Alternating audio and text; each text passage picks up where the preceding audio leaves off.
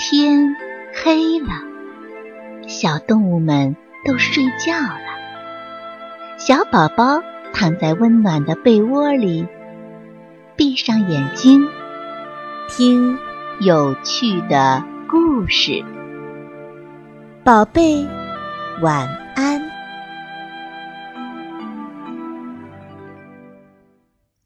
小老鼠的乐器。山上住着爱演奏乐器的小老鼠，所以人们都把这座山叫做音乐山。一天早上，小动物们一睁开眼睛，便开始练习了。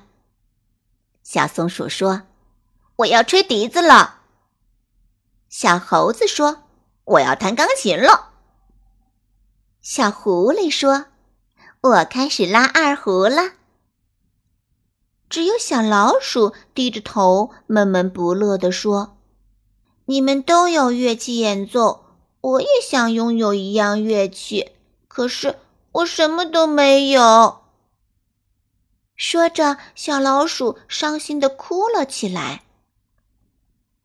百灵鸟看见了，说：“小老鼠，你为什么哭啊？”“我想成为音乐家。”小老鼠说。百灵鸟听了说：“那还不容易？你跟我学唱歌，我的嗓子最棒了，保证让你成为歌唱家。”小老鼠说：“嗯，不行，我只想要一件乐器。”百灵鸟听完就飞走了，小老鼠继续哭。这时候，一只乌龟爬过来问：“小老鼠。”你为什么哭得这么伤心呀？我想要一件能发声的乐器。小老鼠说：“别的小动物都有，可是我却没有。”小老鼠回答说：“乌龟想了想说，山上的乐器都是很早的时候祖先留给自己后代的。听说。”你们的老鼠家族也有，你自己去找找吧。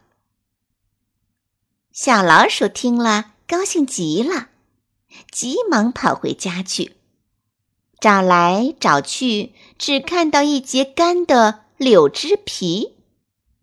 小老鼠生气地说：“这算什么乐器呀？一截柳树枝怎么发得出声音呢？”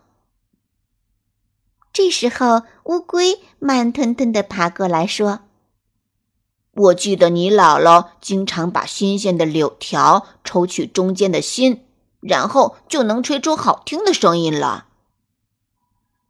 小老鼠看了看那节又枯又干的东西，用眼睛望了望，中间是空的，用嘴巴对准口吹了一下，发出了粗粗的声音。他高兴地跳了起来，连忙从树上剪下一截柳条，抽取中间的芯儿，说道：“哦，我也有乐器了，我有柳枝条了，我有柳条笛子了。”第二天早上，太阳公公起床了，小松鼠说：“我要吹笛子了。”小猴子说：“我要弹钢琴了。”小狐狸说：“我要开始拉二胡了。”小老鼠说：“我要用柳条吹笛子啦。”